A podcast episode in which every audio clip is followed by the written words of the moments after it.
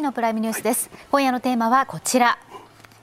茂木幹事長野党幹部に直撃、うん、政治改革と自民党の行方。今夜前半のゲストをご紹介します。自民党幹事長の茂木敏光さんです。よろしくお願いいたします。よろしくお願いします。政治ジャーナリストの田崎史郎さんです。よろしくお願いいたします。そして後半は立憲民主党の山井和則さん。日本維新の会音喜多俊さんをスタジオにお迎えしますそれではお話を伺っていきます。まずは茂木派の派閥解消をめぐる動きについてお話を伺います、うん、こちらまず見ていきます。茂木さんが会長を務めていらっしゃる平成研究会は1987年に竹下登元総理が結成した形成会の流れを組んでいます。歴代会長には小渕恵三元総理橋本龍太郎元総理また額賀福志郎衆議院議長などが名前を連ねています。2021年11月に茂木さんが会長となり茂木派となりましたがおととい議員総会を開いて今後について協議し茂木派は党改革の中間報告に沿って政策集団へ移行する方針を確認しました、ではここで派閥の在り方について茂木さんの発言をまとめました。え発言を見ていきます。1月19日まず中間報告も念頭にグループの仲間とよく相談したい続いて21日には派閥を解散すればすべての問題が解決するとは考えていない。29日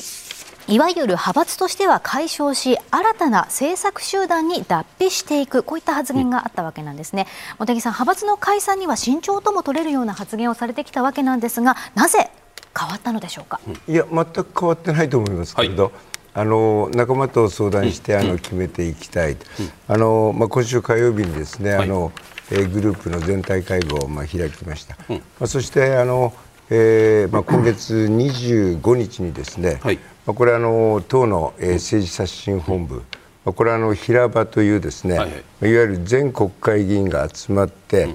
えー、3回にわたって150人以上の人が、まあ、あの意見を出してその集大成として取りまとめてですね、うん、えー、党としても正式に決定をしたと、うん、あのそこの中で書いてある通りにですね、うん、29日にいわゆる派閥としては解消し、はい、新たな政策集団に脱皮していく、うん、まあ、こういう方針でまあ一致をしたということですけれど、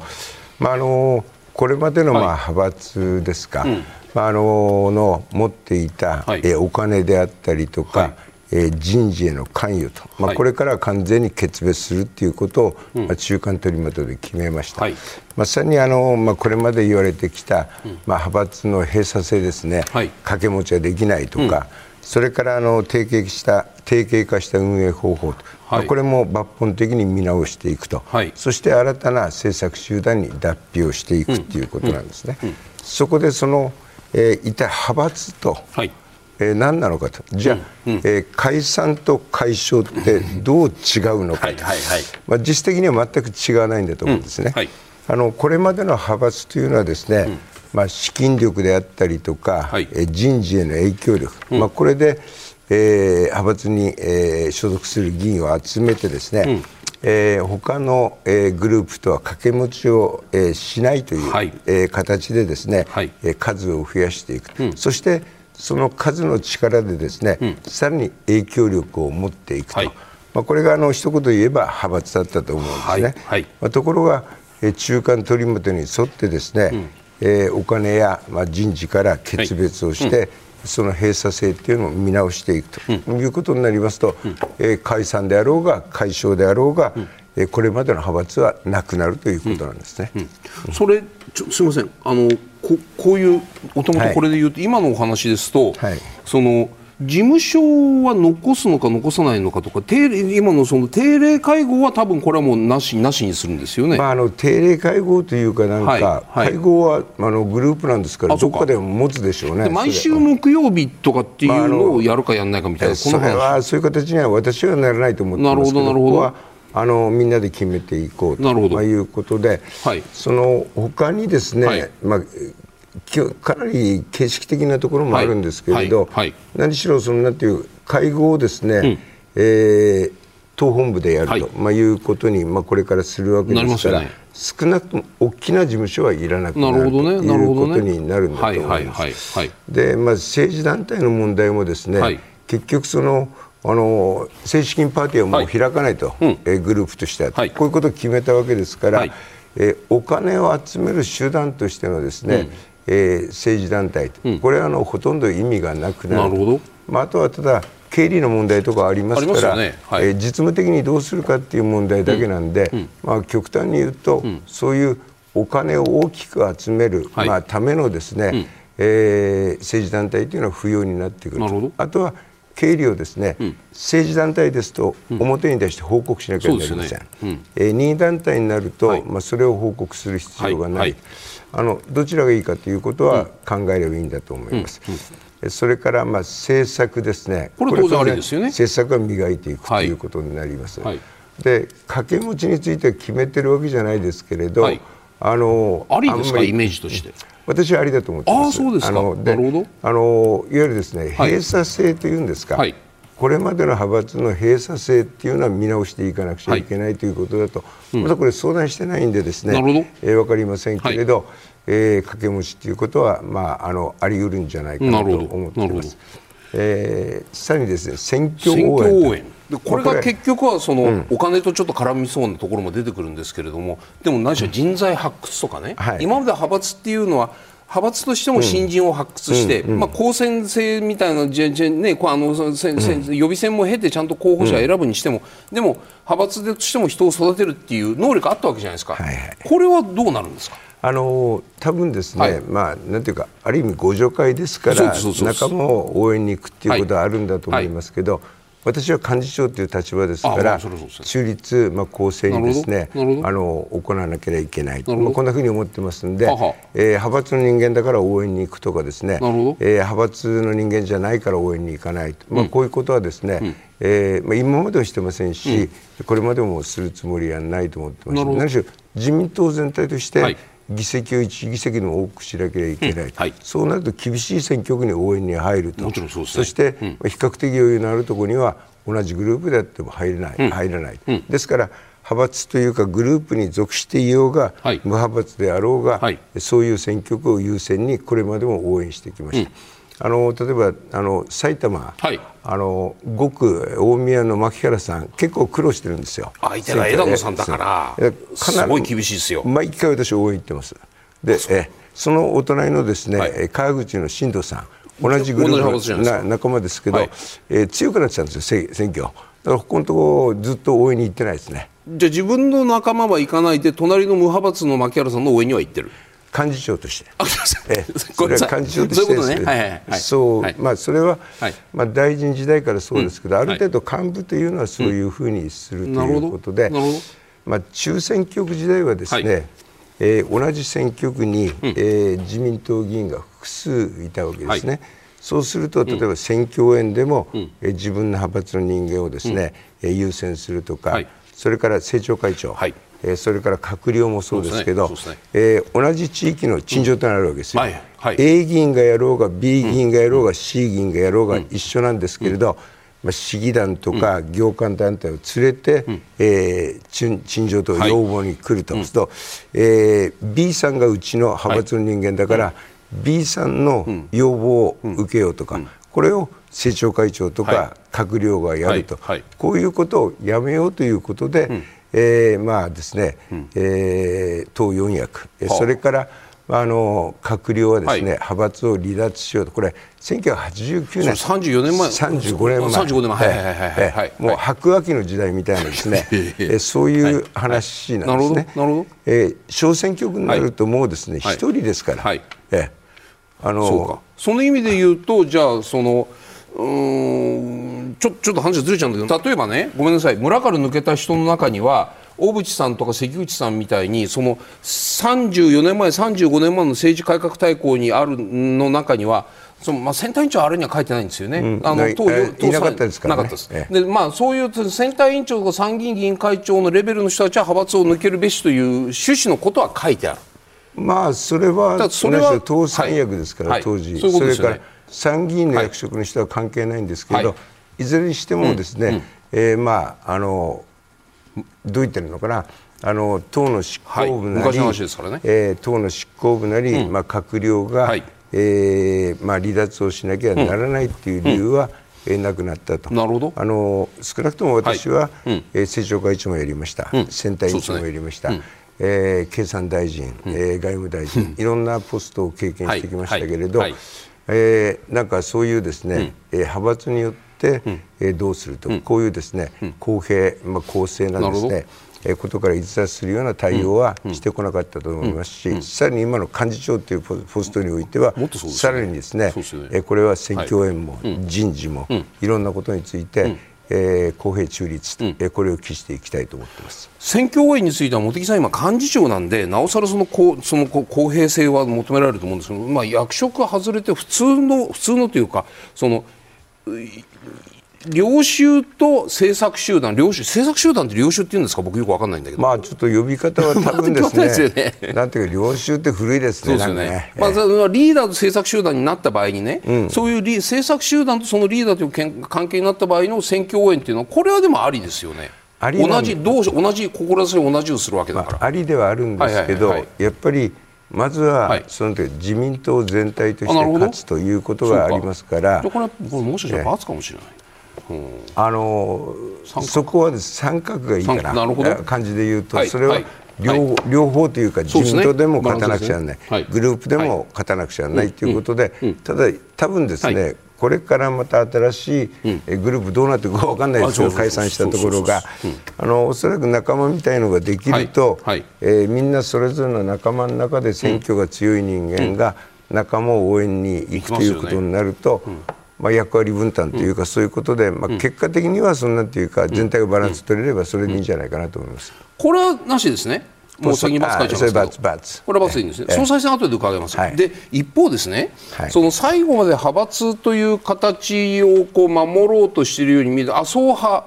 に関しては、今日のその発表によりますと事務所はまあ契約の関係があるらしくて、はい、今の事務所をまだ使うよと。で定例会合も続けるというようなその事務所でやるようなお話ではあるんですけれども、これ今度の中間取りまとめの通りにやるというふうに皆さんおっしゃる、うん、でも中間取りまとめの中には確かに事務所を閉鎖しろとまでは書いてないわけでで、定例会合も持つなとも書いてないわけで、はい。はい、金とポスト、うん、金とポストからの決別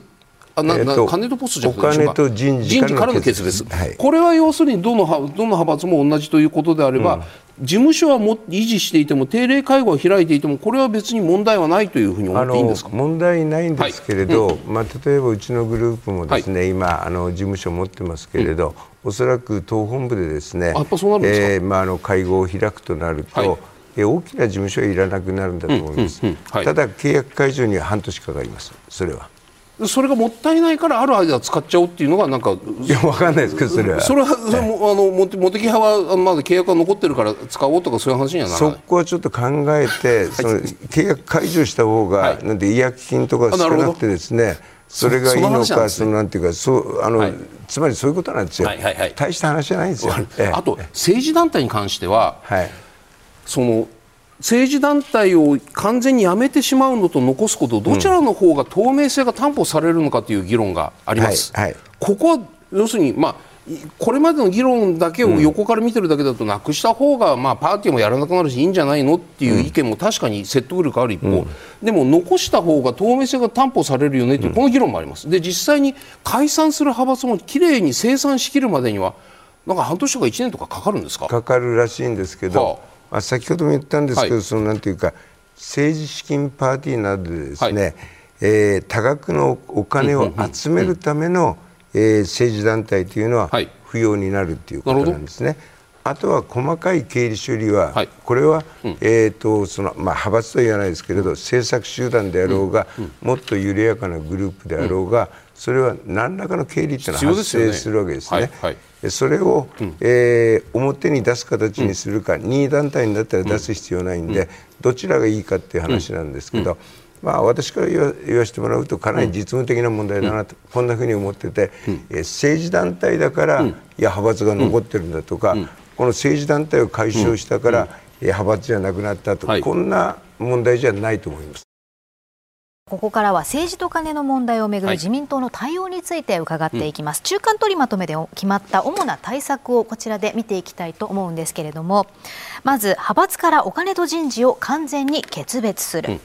法令違反が明らかになった場合は党としてえー、審査し事案によってか、えー、活動休止や解散を要求、うん、会計責任者が逮捕・起訴された場合に議員を処分できるよう党則を改正などとなっています、うん、この中間取りまとめにより派閥から人事と金を、まあ、決別させることになる、うん、この話今もありましたが、はい、茂木さん党内の人事評価についてはどのようなシステムが必要だというふうにご覧になりますか、まあ、要するにあの、はい、これまでですね、まあ、党を補完する形として、まあ、あの派閥もですね、まあ、人事に対していい意味でというか、はい、こういう人間もいますよとかこの人間はここに向いてますよと、まあ、言った形で、まあ、そういう推薦をしたりとやってきたんですけど、これからこれをやらなくなると。全くやらなくなるんですか？基本的にそういう決めたんですから。でもだって自民党所属国会議員300何十人いる中一人一人の適正全部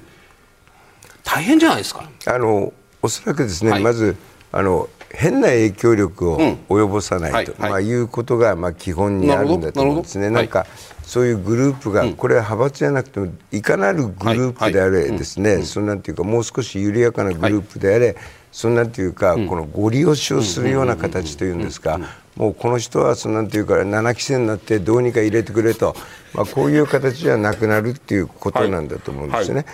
まあ、そこで、同時にですね、これただ単にそのダメなことっていうよりもですね、はい、まあ、党として若手であったりとか女性はじめ多様な人材の登用をまあ進めなくちゃならない、はい、このことは党のガバナンス行動にもですね、うん。はい、えー、書き込むというか明記をして、うん、まあ、3月の党大会にも報告しようと、うん、まあ、こんなふうにあの思っているところなんですけれど、まあ、あの党としてさらにですね、はい、えー、適材適所の人事を進めるとなると、まあ、党に所属をしている国会議員のですね、はい、経歴であったりとか、はい。うん、専門分野と、はい、こういう情報を一元的に、まあ、プールするというかですね、またその実績をまあ更新しながらですね、うん、えー、人材育成に活用する、まあ、こういうまあ仕組みをまあ構築していきたいと思う。じゃあどんな仕組みにしていくかということをですね、まあ、これからの刷新本部の中にちょっとワーキングチームいくつか作る一つのワーキングチームとして、まあ、こういうそのえー、党の機能とかですね、はい。うん、まあ、ガバナンスを強化するためにどうしたらいいか、うん、まあ、こういう検討をまあ進めていきたいと、こんなふうに思ってます。それはこう非常にイメージで言うと例えばそれぞれの議員のその貢献度とか実績とか資質とかというものは、まあまあ、うん、見せてくれとは思いませんけど、うん、数値化されてね、うん、でこの人は防衛系に関してはその出席、法案関与率も高いし、部会も入っているし知識もあるしなんかかんかかんかっていうビョーっと伸びてるとじゃあ、防衛政務官副大臣大臣っていうこっちの方面に行くのかみたいな。選ぶ側が決める材料になるとこんなイメージ、まあ、一つはそうなんですけれど、はい、まあ、今度はですね、はい、育てるっていう側からするとですねあのそのまあ、その分野しかやらないっていうですね、うん、あれもどうなのかなと、うん、やっぱり少し幅広い分野を経験するっていうことも必要なんだと思いますし、はい、そういったことも考えていかなくちゃいけないと、うん、あの党としてもですね、まあ、それであの、えー、どういう役職をやってきたかとか、はい、そこでどんな、まあ、成果を上げてきたかっていうですね、まあ、定量的なデータっていうのはある程度取れると思うんですけど、じゃあ一体この人物にですね、どれくらい伸びしろがあるかとかですね、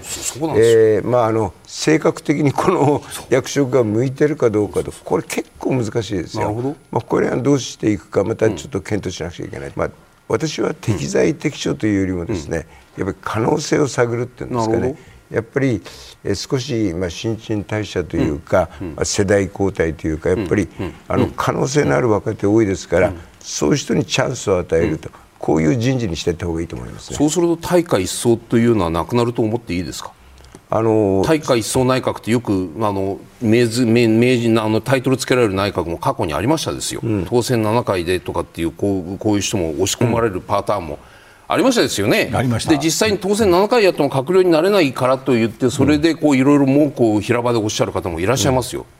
うん、でもあの、はい、派閥からお金と人事を完全に決別するということを、はい。はいまあ、あの何回も議論して決めたわけですからここで文句言われてもしょうがないですね。なるほどね。多分やりやすくなりますよ。はい、なるほど。一方ですね、その党としての自主的な調査の話を伺いたいんですけれども、はい、そのキックバックをもらった議員に対する党としての聞き取り調査、うん、野党側は要するにリストを並びにあの5日までに野党が求めているのはリストもそうでしょうし聞き取り調査の結果も早く出せということだと思うんですけれども、うん、この今、調査の感覚というか締め切りはですね、野党が言っている5日までにどこまで出せるというふうに見てればよろしいですか？あの2つあるんですけど、はい、まあ、今回、まあ、あの検察の捜査と、はい、まあ、これがあの、えーまあ、区切りを迎えたと、うん。はい、まあ、これを受けてあの関係する派閥であったりとか議員が、まあ、収支報告書、まあ、この訂正を行って、はい、えー、その内容などについてですね、うん、えー、説明を始めているところだと思います、はい。うん、まずあの当事者にしっかりあの説明責任を果たしてもらうということが大切なんだと思っています、まあ、同時にあのえー、党としても、まあ、関係者からですね、はい、えー、事実関係を、まあ、ヒアリングする、まあ、枠組みを、まあ、作ることにいたしました、うん、これ、速やかにやっていきたいと思いますし、はい。うん、あのできるだけもう、場合によっても、今週中にも始められればと、うん、まあ、こういうあれですけれど、私あの党としての処分権限の責任者なんで、はい、あのその幹事長がですね、はい、えー、ヒアリングに直接関わることはないということで、あまり具体的なやり方ななど。についてもですね、それ森山さんにお任せみたいなところですか、えー、あのまあ、森山さんを中心にしながら、はい、まあ、党幹部がやるということですけれど、うん。うん、なんかその裁判官が事情聴取するみたいなおかしいでしょ？検察官と裁判官兼務するわけにいかない、取り調べ官とね。茂木さんねあの平成権っていうとこう日蓮のことを思い出す人が結構いて、はいはいはい、あの時はあ結構大きな問題になって、その平成権がわーっとこう大変な事態になって逮捕者も出てみたいな、こういう感じになったわけじゃないですか。でその過去を踏まえて、うん、言葉なんかごめんなさい間違えあの、うん、適切不適切だとあのお叱りください。要するにそのことに懲りてね、うん、平成権は非常に政治資金の管理について厳しくやっていたにもかかわらず今回やっていなかった派閥が批判されて解消したにもかかわらず自分たちも解消しろと言われるのは不本意だと思っている人派閥にいますか？だから解消と解散はまた違うところがあるんですけど、まあ、確かにあの、まあ、日蓮事件、うん、まあ、この反省を踏まえてですね、はい、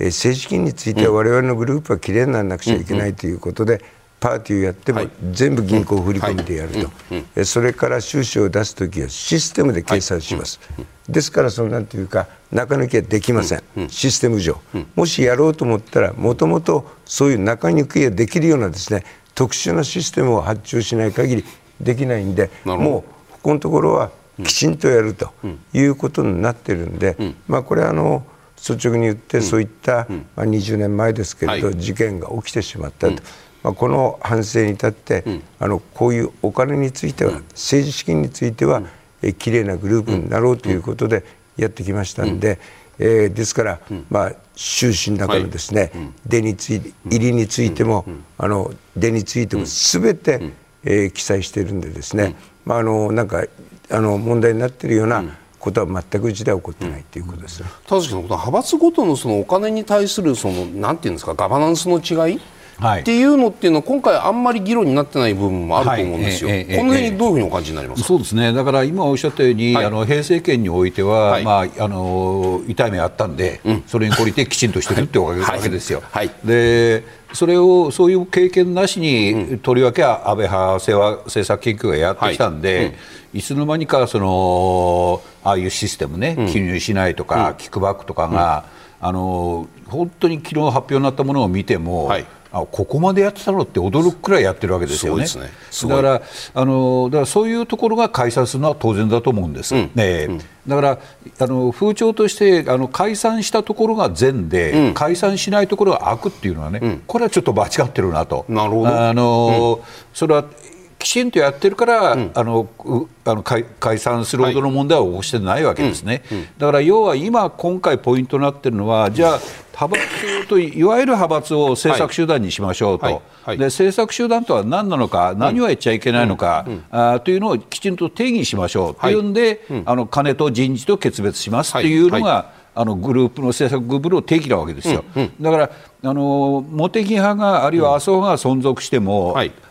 派閥のパーティーやったりするわけじゃないわけですよ、うんうん、また人事に対して口出しするわけじゃない、うん、だから健全な形のグループが形成されていくっていう見方もできると思うんですなるほどね、はい、そうするとでも総裁を狙う人をあのそのなんか担ぐ担ぎ上げる総裁を狙う人を中心としたグループというのが政策グループでもあり、まあ、派閥でもあったし、うん、派閥総政策グループでもその機能っていうのは当然残ると思うんですけれども、うん、でもこう例えば昔ね、昔の総裁派閥っていうのはみんなトップに立つ人は総裁を狙った人が多かったんですけれども、はい、ここのところ総裁を狙わない人が派閥の領袖になっているケースもいくつかある中で、はい、派閥の維持というのが目的化してしまった時代がしばらく続く中で今回のお金の問題が出てきたんじゃないかと。この辺のあたりどうご覧になりますか、まあ、僕はそれは同感ですね、うん、だからあの清和政策研究会ではいずれ、はい、あのあの決まるかもしれなかったんですけれども、うんあの派閥のトップが決められないっていう集団になってしまったんですね。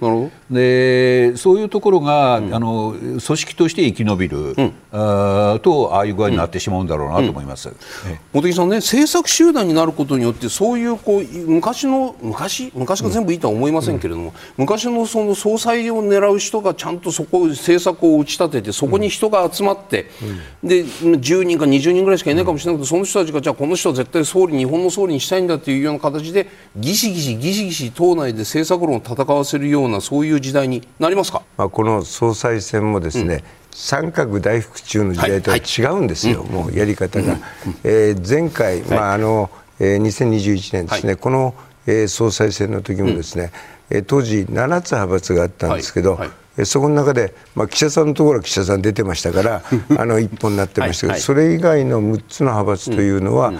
えー、自主投票と基本的には同じグループの中でも違う候補者の推薦になっている、まあ、こういう状況になってたんですね、もうだから昔の頭で三角大福中みたいにですね、派閥で、えーと総裁選を考えるという時代じゃないと思います、やはり、えー、政策論争が中心になりますし、より緩やかなネットワークと、まあ、こういったもので総裁選が戦われるということで、あのなんていうか、そういう派閥なりですね、えー、グループに依存した、え候補は勝てないですよ。これからそうなりますか？そうなると思いますね。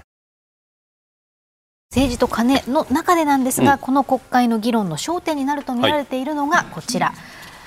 連座制、まあ、政治資金規正法の改正、うん、そして政策活動費なんですね、うん、でこの政治資金規正法の改正をめぐり連座制の導入に関しては議論が始まっているわけなんですが、うん、茂木さん連座制の導入に関する自民党のスタンスというのはどんな感じでしょうか、政治資金についてですね、はい、不適切な会計処理が行われた場合に、会計責任者、はい、えー、まあ、この秘書であったりとか、それにとどまらず、政治家が責任を持つ制度を作らなければいけないと思っております。はい。はい、その上でですねこの連座制っていうのは、うん、公職選挙法上の、まあ、概念なんですね。はい。すなわち、まあ、組織的選挙運動管理者、うん、まあ、これが選挙違反をしたときは、うん、えー、その人間だけじゃなくて、はい、候補者本人にも、えー、及ぶという制度なんですけど、はい、この、えー、公職選挙法のです、ね、連座制の概念を、そのまま政治資金規正法にですね、うん、えー、適用することがいいのかどうかと、ここについて議論の余地があると思います。別に、あの政治家が責任を持つということに対して反対しているわけじゃありませんし、より厳格な、えー、責任体制の確立、うん、えー、罰則の強化は必要だと思ってますけれど、うん、えー、連座制っていう形がい。いのか、はい、連座制っていうですね、うん、えー、まああのここからあのなんていうかあの考えられる、はい、あのことと、はい、この政治資金規正法上の枠組みが一致するかというのをよく考えた方がいいんじゃないですか。連座制ってやっぱりなんていうの副作用というか、うん、どんななんていう害がある懸念されるんですか？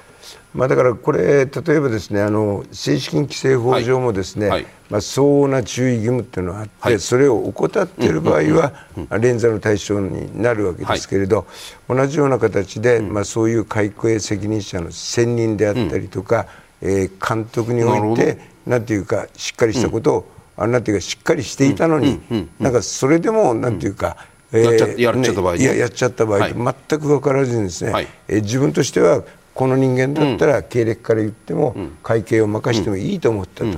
そして見ていてもいい、まあ、報告を受けても正しくやってると思っていたと、はい、ところが、あのそこまでですね全部チェックできないところもありますから、実際は違うですね、うん、えー、なんていうか、不正な会計処理をしていたと、なかなか見抜けないケースもあるんで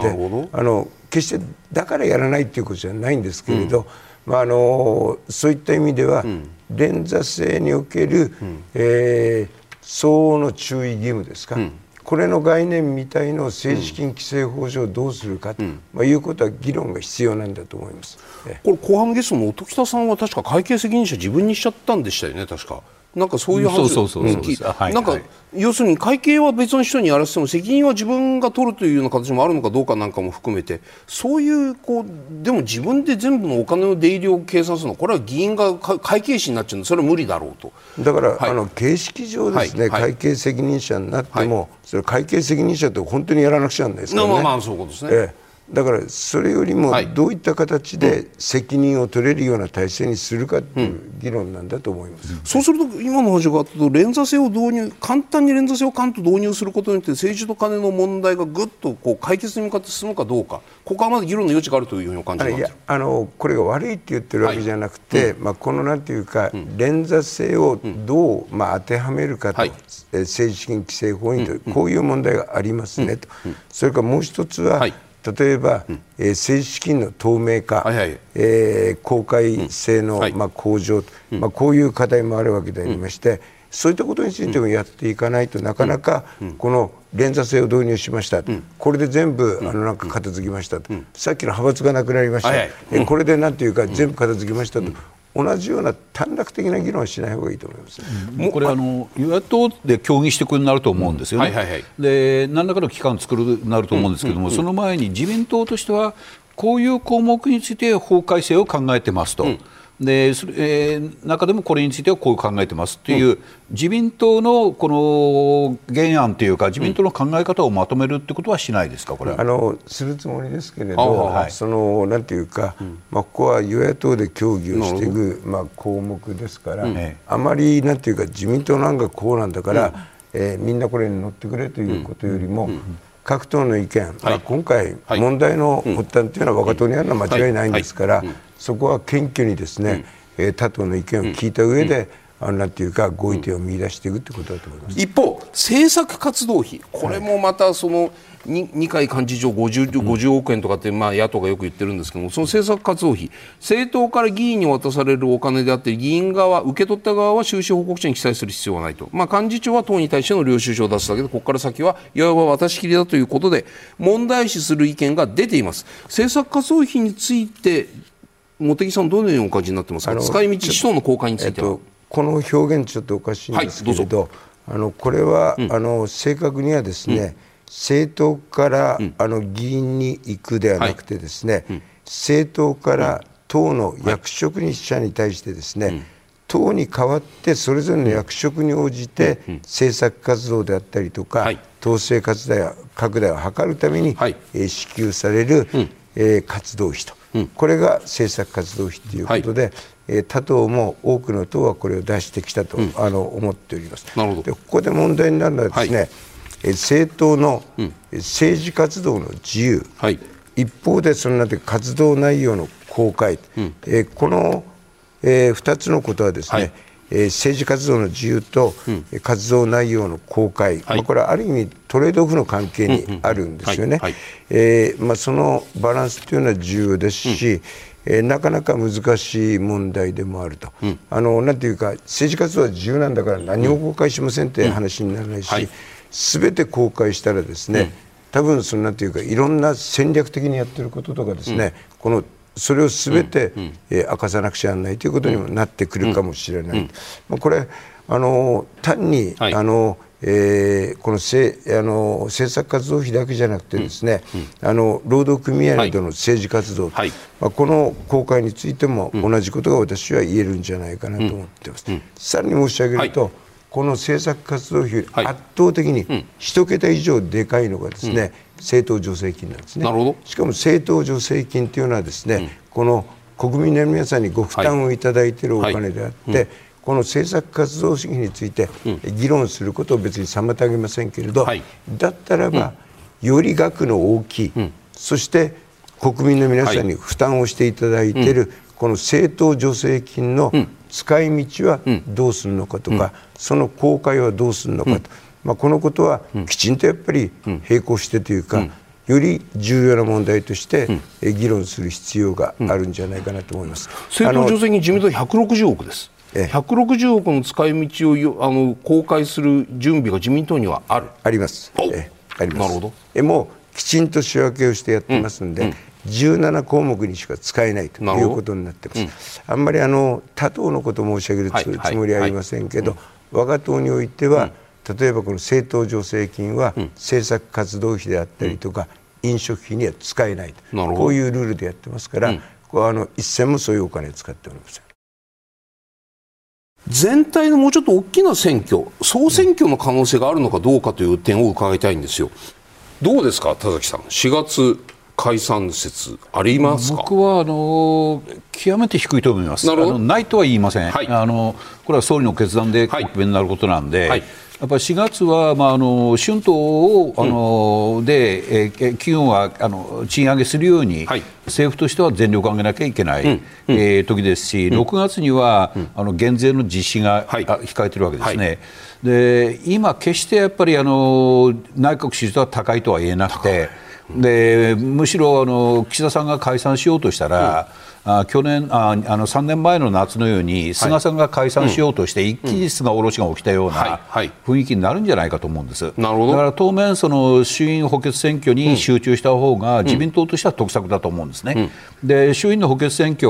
えー、今日柿沢さんが議員職されたんで、東京15区、うん、そして島根1区、うん、そして長崎3区ですよね。で長崎3区があれ、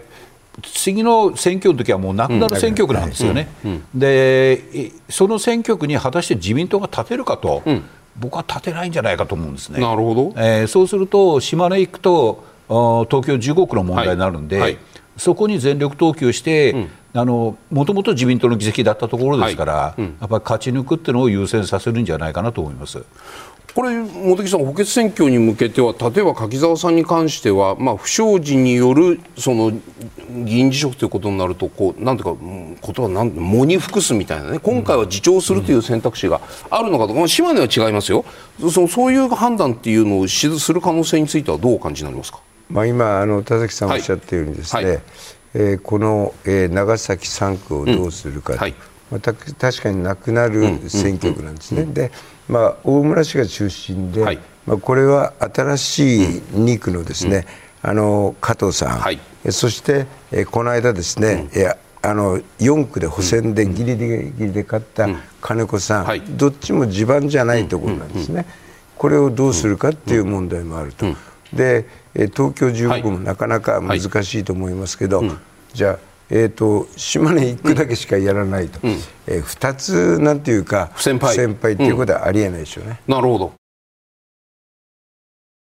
これまでの派閥から政策集団というはい、こうまあ、多少緩やかな集合に変わります。はいはいでこれまでの総裁選、ただ前回の総裁選っていうのは、まあ、派閥がこう、まあ、麻生派とか茂木派とか、まあ、安倍派も含めて、まあ、多少ゆる緩いとは言いながら、それぞれの派閥がガチャガチャかといえば、多少緩みも緩か緩さもあるけれども、派閥がぐっと岸田さんを押し上げる形。6つの派閥はもう分かれていて、自主投票にしたんですから、実際に、そうすると、じゃあ、今回の政策集団になった後の総裁選っていうのは、様変わりするんですか、同じような感じになるんですか？いや、より緩やかになるでしょうね。より緩やか、うん、そうすると、より緩やかになる総裁選っていうのは、どういう選挙になるんですか、うん、まあ、ちょっとやってみないと分かんないですね。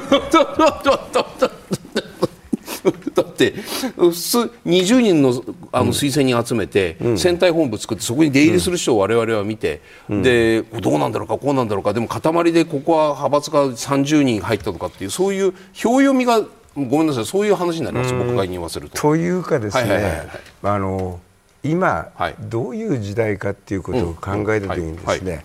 まあ、あの信長がですね、うん、えー、天下統一を図ると、はい、まあ、こういう安土桃山と、はい、まあ、いう時代ではなくてですね、うん、えー、室町末期、えー、つまりですね派閥の、えー、連合体っていう、えー、封建体制が崩れる、まあ、状況と、はい、ですからまだ信長も表に出てない、秀吉も表に出ていないと、えー、守護はいるんで守護はいるんですけど、はい、守護代がそれに取って変わったりとかですね、はい。ろんなことが起こっている状況、あの歴史的に見て、はい、日本はい、日本史的に言うと、はい、そっちの方が今の、はい、えー、少なくとも、うん、えー、政治というか自民党には、あの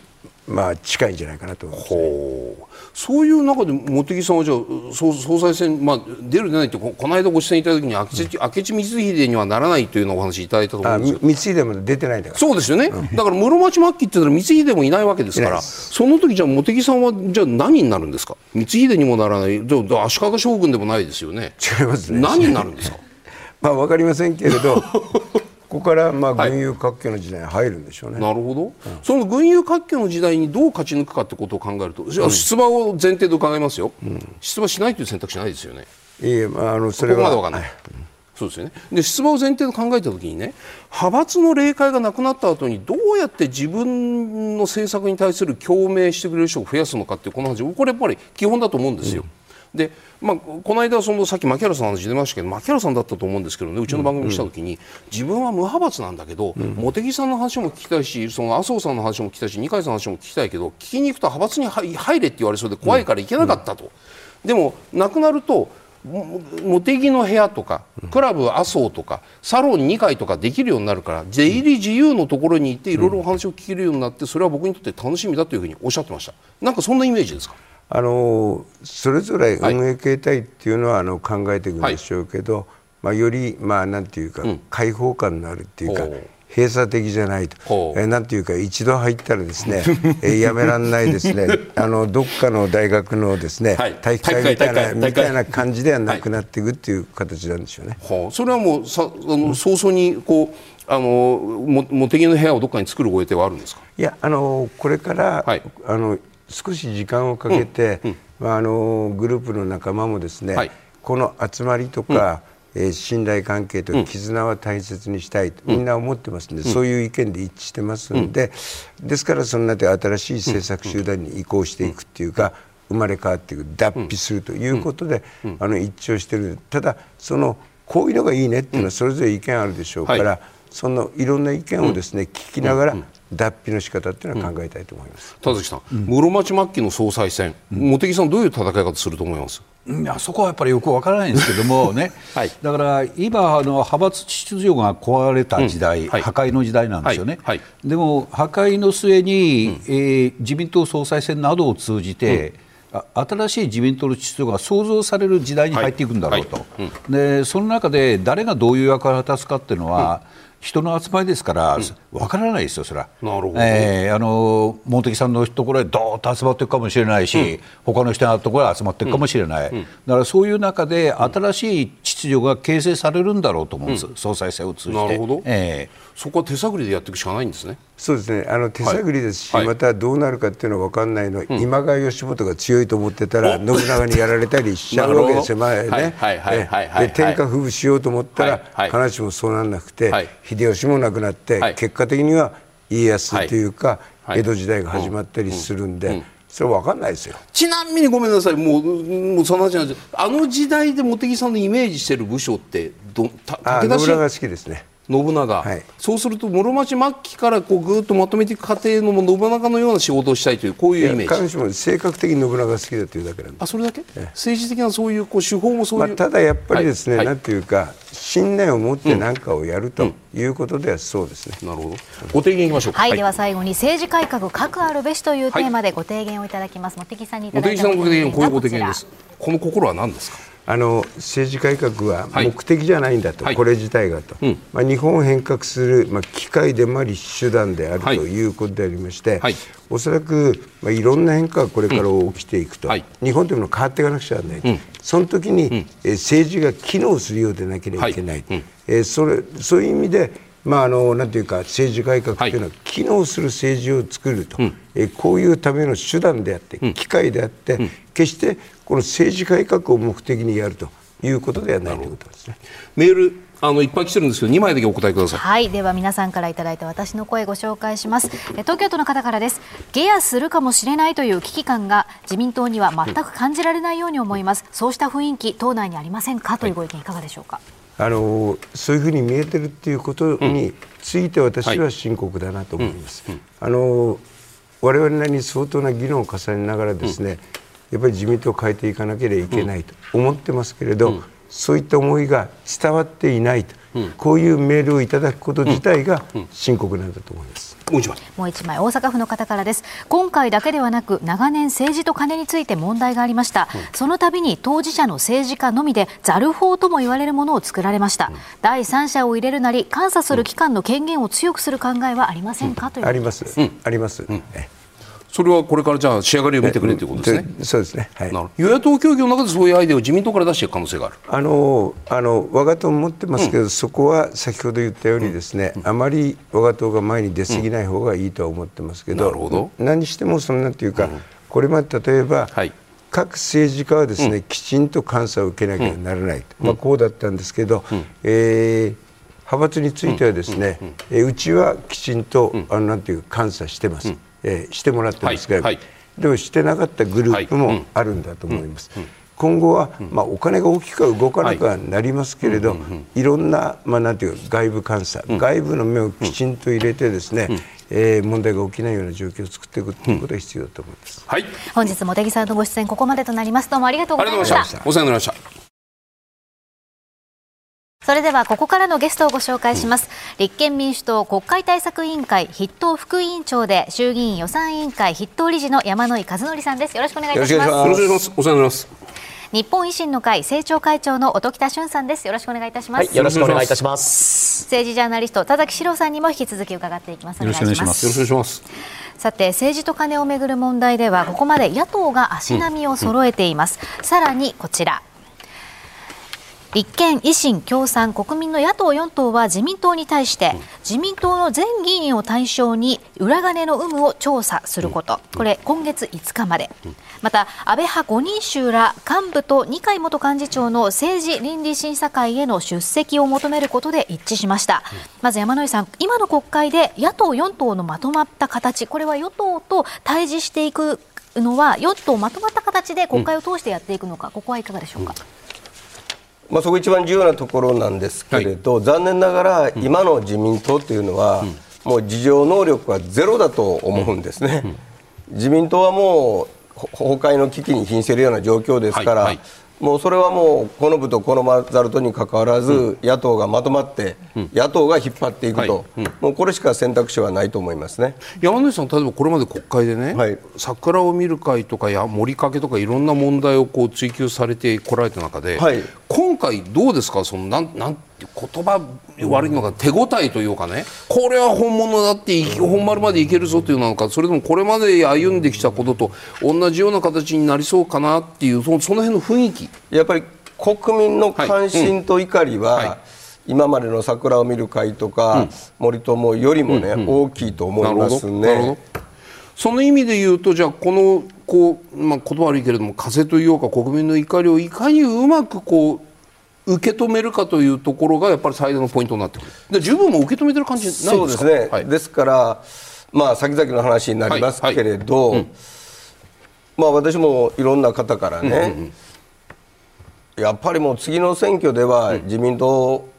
落とさないとだめだなという話をよく聞きますよね、うん、やっぱりお給を据えないとだめだと、やっぱりその受け皿になれるようにね、野党もしっかりしないとだめだと思ってます。はい。音喜さんはいかがですか、はい。まあ、今、与党はあ与党がこういう低たらくですから、はいはい、野党が協力的とか協力していくということだと思います、日程をちゃんとこう確保して審議をさせろと、政倫審を開くんだと、こういうところはしっかり足並みを揃えてやっていくんだと、ただまあ中身についてはですね、まあ、グラデーションがありますから、まあ、全然否定あのやるべきとかやるし、ちょっと違うところはまた別の手法を取ることもあるでしょうし、ずっと国会通して、ずっと一緒にやっていくかどうかというのはまた別問題だというふうには思います山根さん、当面のスケジュール感としては、その5日に野党が提出を求めているそのリスト、はい、このリストはでもリストだけを求めているのか自民党としての聞き取り調査の中身も含めたもっとしっかりした分厚なものを求めているのかそれだと多少遅れてもいいのかこの辺りどうなんですか？まず第一段階はおっしゃるように、はい、第一段階の2月5日の朝の理事会に提出を求めているのは、はい、裏金議員のリストです。名前だけ、はい、はい、これは出てくると思います、出てきたら、うん、次は第2段階でね、うん、この裏金を、うん何に使ったんですか使い道なんですよ。使い道、はい、はい、でもう一歩言うと、うん、使い道を明らかにする中で、うんうん、もしかしたらね、うん、やっぱりこれ脱税に当たるものもね、はい、私はあるんじゃないかと思うんです、うん。うん、私はやっぱり国民の関心はね、裏金にもあるんですけれど脱税に関しても国民はね非常に怒ってるんですよ。はいもうすぐこれ確定申告の時期になりますし、はい、今、はい、インボイスで非常に国民は苦しんでるんですね、はい、政治家だけね、うん、2000万。そうそう。引き出しの中に置いときましたとかね、飲む時に使ったけど領収書ありませんとかね、通用するのかと、うん、やっぱりそういう意味では私は、裏金議員のリストが出てきたら使い道をきっちり自民党に言って調べさせて、そして、それはたいことまでは言いませんけどね、はい、やっぱり納税すべきものは今からでも納税させると、やっぱりここまでやらないと、国民の皆様は私は納得しないんじゃないかと思いますね、それってでもいわゆる脱税と所得税法違反でね、はい、その後から納税すれば済むっていう修正申告で済むレベルじゃなくても完全にこう刑事の話になっていくってこの前提でそこまで追及していくとこういう理解でよろしいですか？そこは割と重要なところなんですけれど、はいここここ野党ちょっとこれからの話になるんですか、ね、私は分かりませんよ、はい、分かりませんけれど、はい、まあ、来週から始まる予算委員会、私も立憲民主党の筆頭理事ですけれど、はい、まあ、連日、こういうケースは脱税になるんですか、うんうん、こういうケースはセーフなんですか、うん、アウトなんですか、うん、例えば二階さんのケースは50億円、施策活動費、これ、脱税の疑いはあるんですか、ないんですか、うん、こういうことを丁寧にやらないと、やっぱりね、国民のね、不信感と怒りは収まらないですよ。なるほど。2000万、3000万、うん、勝手に使って領収書ないけれど、はい、政治資金と言ったらね、はい、政府ですと、うん、これは私はね、国民は納得しないと思う。なるほど。あの音喜多さんはこのリストの話、はい、5日までの分と5日以降の分、どこまで求めるのか、ここのあたり、ここ意見は同じなんですまあ、そうですね。5日の時点では、そんな詳細なのが出てくるとは難しいと思うので、ただ翌日から予算委員会始まりますから、その時にしっかりとわれわれが、情報としてちゃんと得られるものっていうのは出していただきたいと思います。まあ、脱税については本当山野井さんのおっしゃる通りで、やっぱこうタンスの中に入れてたら、国民は1年に1回納税するわけですから、その3年間引き出し使ってて、なんかあたかも使ってないから白なんですと、悪いことに使ってませんっていうのがい。いような感じになるんですけども、うん、脱税なんですよ、だって自白してるんだから、それはもう追加で払ってくださいと、で使ったというんであれば、領収書をきっちり出してもらって、政治資金で全部使い切りましたっていうことをやる、今度どちらかはやっていただかなければ、国民もわれわれも全く納得できないと。その先のいわゆるだいわゆる所得税法違反の件に関しては、はい。えこれはいわゆる検察なんでこの場合と国税か、はい、国税の動きを待つというこういう理解になるんですまあ、税務調査に服してもらうということですね、ね。で総理、そこはだいぶ詰めましたけども、はい、まあ、個別案件に総理は指示ができないんだと、それはあの何々議員に税務調査入りなさいってことは言えませんけども、ただ政治家であろうがなんだろうが、きっちり捜査をするべきだっていう号令は総理がかけられるわけですよ。なるほど。それきっちりやっていただいて、裏金の議員たちはみんな税務調査に服していただくと、で脱税ってことになれば、私はその議員たちは自ら出処進退決めて、議員辞職をするべきだと思います。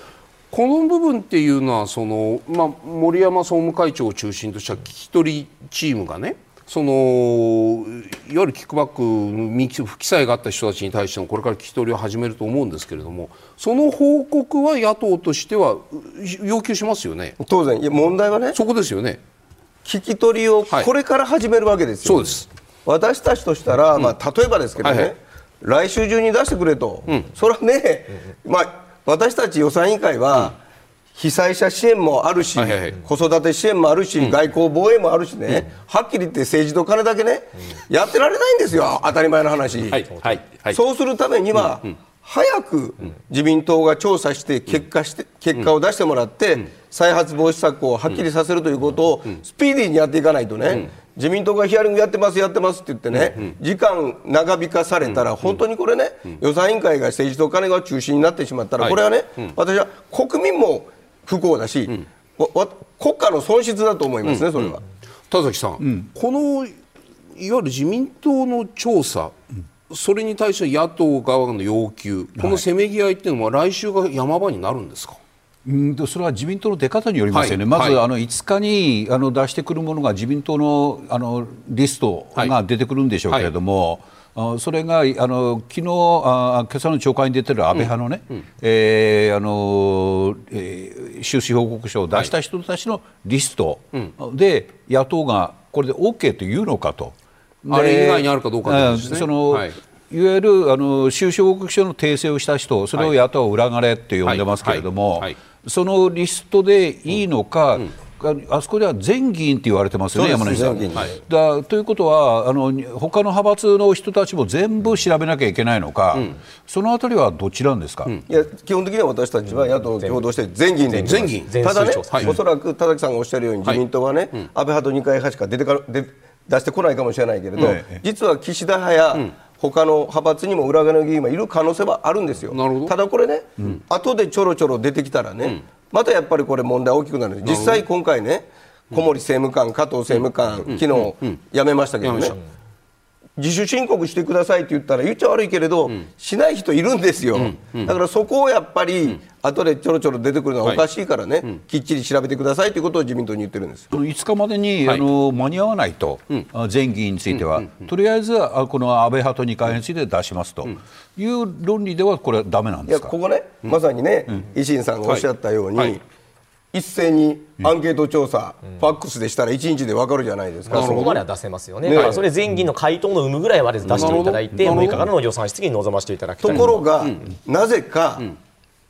一斉ファックスで聞くのは、やりたくありませんっていうわけですよ。はあ、それはもう正式に自民党からの回答として。いや、まだ回答は来てないけれど、はい、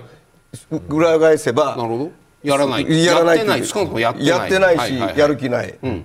そこが奇妙なんですよね。そうすると山口さんから見ると自民党は要するにバッと1回で済むものを小出しや小出しにしてずっとこの国会を政治と金で野党が揉んでいるかのように見せたがっている、うん、いや時間稼ぎをしているように見えますよね。だって年末からもう分かってたわけですから、はい。はい、もう2月ですよ、うん、1か月間何してたんだっていうことで丁寧なヒアリングとか直接聞きますなんて、うん、丁寧にやってるかに見せて、それ先延ばしにしてね、ほとぼりが冷めるの待ってるんじゃないかっていうふうにそれは我々から見えますよね。これね、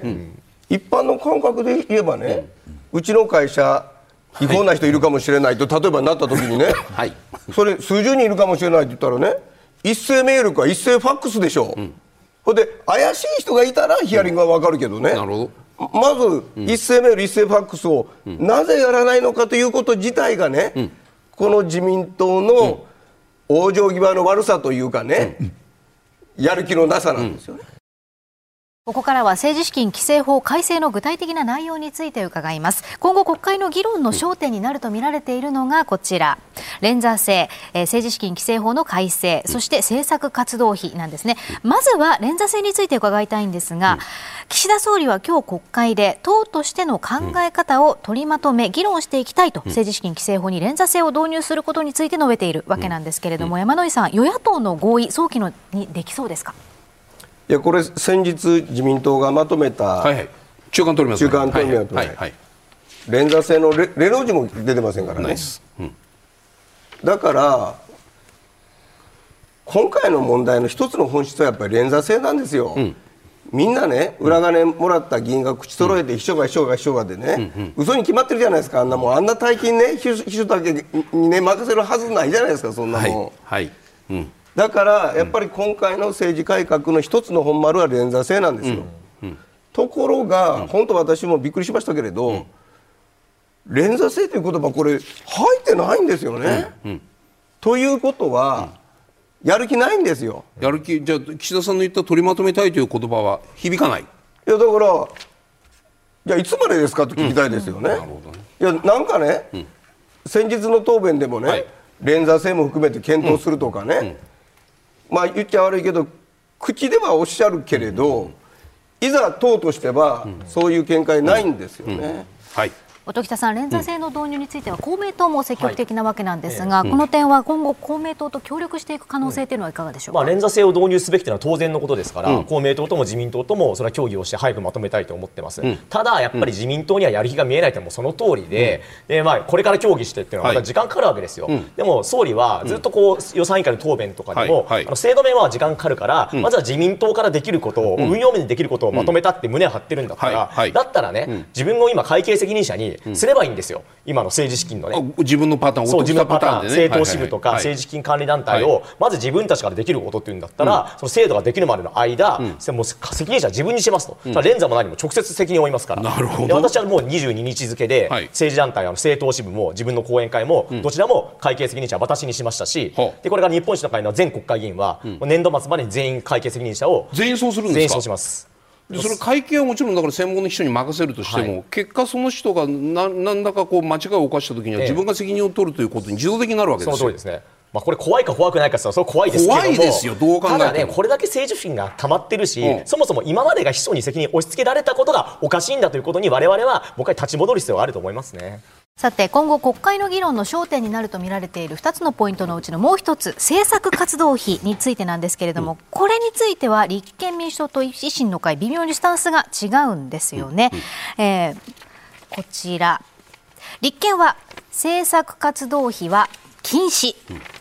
維新は新たな制度を構築するべき。こういったスタンスを取られています。まず山井さん立憲は政策活動費ゼロにするというお立場ですよね。これは話簡単で、うん、もう去年も使ってないんですよ一銭も、うん、岡田幹事長も。全く使ってないんですか？一銭使ってないんですよ。はい。まあ、岡田幹事長からと硬いからね、性格、まあ、そういうこともあるんですけれど、だから、これからゼロにするっていうんじゃなくて、そもそも岡田さん使ってないんですよ。はっきり言って。それでも幹事長の人柄によったりしてそうそう実はこう。もうちょっとこう融通無下な幹事長だったら結構政策活動に。まあいいやはい。そういうことです。はい、はい。音北さんは維新はどういった制度、はい、まあ、今の領収書なしでですね、金ばらまけるような、この政策活動費いわゆる政策活動費はもうきっぱり廃止すべきだと思います、一方で理解ができるのはやっぱ全部情報が公開できない領収書っていうのがあるということは我々一定理解していて、相手方がある場合ですね。プライバシー個人でお仕事してる方と、何かじゃあコンサルしてもらったとか、アドバイスもらったっていうので、まあ、政治ってやっぱ難しいですから、あの人維新と関係があるんだってなると、他の仕事ができなくなっちゃうとか、まあ、そういうものがやっぱどうしても生じることあり得ると思うんですよね、そうい。うプライバシーの情報は一部非公開できるような新たなルールを作って、うん、そのガバナンスの中でしっかり領収書は保存をして、一定的なこう一定の公開をする、あるいは10年後に全部公開するとか、はいはいはい、ルールを定めて新しいルールの中でちゃんと使,、使っていきましょうというのが維新の立場ですね。見えないお金はある程度必要だというお立場ですよね。まあそのやっぱ相手方とかでプライバシーとか、うん、あと例えばやっぱりこの調査とか研究っていうのは、はいはい、ある意味手の内がばれたりとか、あと外交関係ですよね。はい、そういうところについてすべてじゃあ領収書が今すぐ公開できるのかといえば、うん、それはそうじゃないお金もあるだろうということは一定程度我々は理解をしているので、うん、一部非公開ができる制度というのを新しく作ったらどうですかということを提案していきます。いやちょっと戻ります。今の話だとね、だって民主党の皆さんだってや与党経験があるんだから。見えないお金が必要だっていうところは理解され、まあ、私たちもね、うん、理解はするんですけれど、はいはい、今の自民党は、あまりにもあまりにもで、例えば二階さんは5年間で約50億円の政策活動費なんですよね。はいこれはさすがにそれが不透明なお金っていうのは問題なんじゃないんですかと、うんうん、おっしゃるようにね、うん、木さんおっしゃるように、はい、多少はいいじゃないかという気持ちは割とありますよ、うん、でもその50億とかね、5年間で、それはやっぱりもうこれからやめにすべきじゃないんですかということです。田崎さん、ちょっとね、はい、あの一点確認したいんですけども、はい、立憲民主党の案だと、政党幹部への多額の渡し切りを禁止するってなりますね、これ、多額のって言葉はどういう意味ですか、これ。だからもう原則禁止ということです。いやでも多額の渡し切りよってのはこれは少額だったらいいのかと思っちゃうんですよ。うん、まあまあそこはねこ細かい話で、うん、あの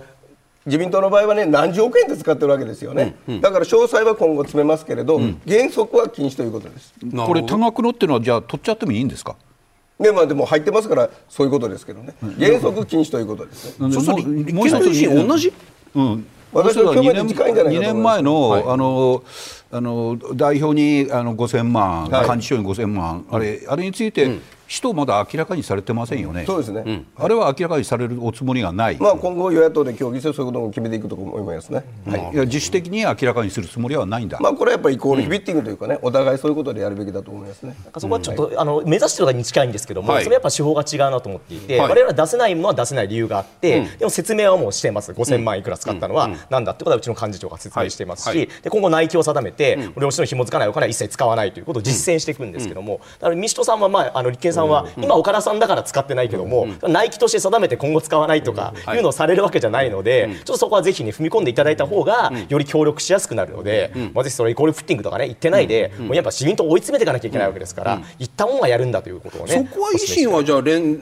立憲と手に手を取ってやっていこうという。そこがねだから山井さんが悪いわけじゃないんですけども、企業団体献金を廃止するとか言いながらやっぱまだ受け取られているので、そういうところはやっぱ国民に見えちゃうと思うんですよ、我々は。でそこってやっぱ姿勢の問題で、まあ、なんだそのやる気の問問題かって言われても、極めて僕らは重要なことだと思っているので、ぜひね、立憲さんも、実はいらっしゃるんですよ、企業団体献金も受け取ってない議員さんとか、もう実践されてる方もいるので、ぜひそれを全員でやっていただければ、もう気持ちよくタッグを組んで、自民党とぶつけぶつかれるなっていうふうにはこれね、やっぱり重要なのは、片や企業団体献金を多額に受け取ってて、多くの秘書を歌、を雇ってる政党と、片や企業団体献金を受け取らず、秘書の数が半分しかない政党がね、選挙やるとやっぱり不利なんですよね、だから私たちはやっぱり選挙を経て、そういう合意をして、企業団体献金を廃止する、この議員立法をすでに2年前に出してますからね、これはなんとか自民党とね、合意をしたいと、まあ、維新さんともそこは協力したいと思ってます。こちら見ていただくと政党別の支持率なんですが、うん、今、状況としては野党に風が吹いている。にもかかわらず野党の支持率ではなくて無党派層の数字がぐぐっと伸びているわけなんですよね。田崎さん、野党に追い風が吹く状況にあるにもかかわらず野党の支持率が伸びない、これなぜなんでしょうか、うん、これはね過去のスキャンダルと大きく違うところなんですよ。あのリクルート事件の時も、うんあの自民党に対して社会党の支持率、はい、あの支持率ってのは半分ぐらいにいってるんですよ、20%、10%で、はい、そして2009年のあの政権交代の時は、うん、自民党の支持率を民主党が上回ってるっていう状況だったんです、うん。はい、で今の状況はあの維新も一緒ですけれども、うん、ずっと静かな状況ななんです、ただそれは先週までの状況、あ岸田さんの思う通りやってた時から今週から局面が変わって、はい、野党の姿も見えるようになってきたんですね、国会が始まって。国会始まって、はい、だから今後はどうなるか分かりませんけれども、うん、今後の野党の次第野党のやり方次第で伸びる可能性はあるんです、うん、ででもそういう具合に持っていかないと、野党への期待感というのは、どんどんどんどんあの伸びないままの状況になっていくっていうのは、これは日本の政治状況にとって不幸だと思います。山口さん、この現状の野党の支持率、そうした中、4月の28日でしたけど、補欠選挙ありますよね。補欠選挙はその3つの選挙区とかとかだったら野党統一候補が当然あった方がいいと思うんですけれども、まあ、これはね正直言って先の話なんで、申し訳ない、ちょっと分かりませんけれど、はい。はい、今、田崎さんおっしゃった通りでね、はい、実際、野党がまとまって、結果を出してるなということを国会で出していけばね、支持率上がると思うんです。例えば裏金リスト出せと、うん、これ1か月ぐらいね全く自民党を知らんぷりしてたのが、うん、先週野党が共同して出せと言えば、はい。はい、来週月曜日出てくるわけですよ、うん、あるいは今日ニュースで流れてたけれど、はい、被災者支援のための支援金、被災者支援金をね、うん、300万から600万に上限2倍にしろという議員立法を維新さんと国民民主党と立憲とで初日に出したんですよ。そしたらあれから10日間経って今日政府はね倍増したいと。つまり、野党が組んで、政治と金、被災者支援、連座制、い、ろんなことやっていったらね、やっぱりいい意味で自民党も田崎さんおっしゃったようについてくる可能性あるんですね、やっぱりそういう批判だけじゃなくて、結果を出していけばね、うん、私はシリーズ上がってくるんじゃないかなと思ってます。うん、音さんいかがですか？はい、まああの協力的には協力するというのは当然あり得ると、うん、国会の中では特にと思います。ただやっぱ選挙については、やっぱこれは政策の選択、政権選択ですから、はい、これは何度も申し上げている通り、憲法であるとか、外交安全保障、こうした基本的な価値観がやっぱりしっかり揃わないと、じゃあその自民党とりあえず打倒するためだけにね、一本化しましょうっていうのは、私は1たす1が2になるとは思えないので、そこはちゃんと独自路線で戦うべきだろうと思います。では政治改革核あるべしというテーマでご提言をいただきます。では山内さんお願いします、はい、えー、実態解明なくして再発防止なし、うんうん、まあ、来週月曜日に裏金議員のリストが出てきますけれど、うん、その裏金の使い道は何だったのか、雑税脱税はしてないのか、なぜこういう裏金が必要だったのか、そういうことをきっちりと全容解明をして、原因を理解して、その上で再発防止策をやっていくべきだと、つまり実態解明をしなかったら、先には進めないということです。はい、ありがとうございます。音喜さんお願いします。はい、えー、納税者目線と書かせていただきました。もう納税者の目線、そして民間の当たり前というのをこの政治改革では絶対に大事にしなきゃいけないと。うん、民間感覚から言えば3000万円引き出し入れておいて、立憲もされない、納税もしない、処分もされない、こんなことありえないわけですから、明らかにこの感覚がもうずれていると思うんですよね。はいはい、そこはやっぱりしっかりと自民党にも受け止めてもらわなければいけませんし、うん、法改正含めて我々は徹底した納税者目線、うん、民間の目線で改革を前に進めていきたいと思います。はい、ありがとうございます。田崎さんお二人りのご提言どうご覧になりますか、うん、あの今のところは一致してるなと思いました、うん、あでもあの去年も同じようなことで 5,、はい、5月の連休明けに、うん。たもと分かっちゃったんですね、はい、で安住さんがあの維新のことをなんか自民党の金魚の糞と言って、うん、維新の方はまたあの自民党のことあ立憲のことをなんか昭和のやり方だみたいな批判されて、うんうん、だからここいつまで歩調を合わせていけるんだろうかなという関心があります。別れが前提になってると思ってます？ちょっとあります。まだ付き合い始めてない。あ、わかりました。ありがとうございます。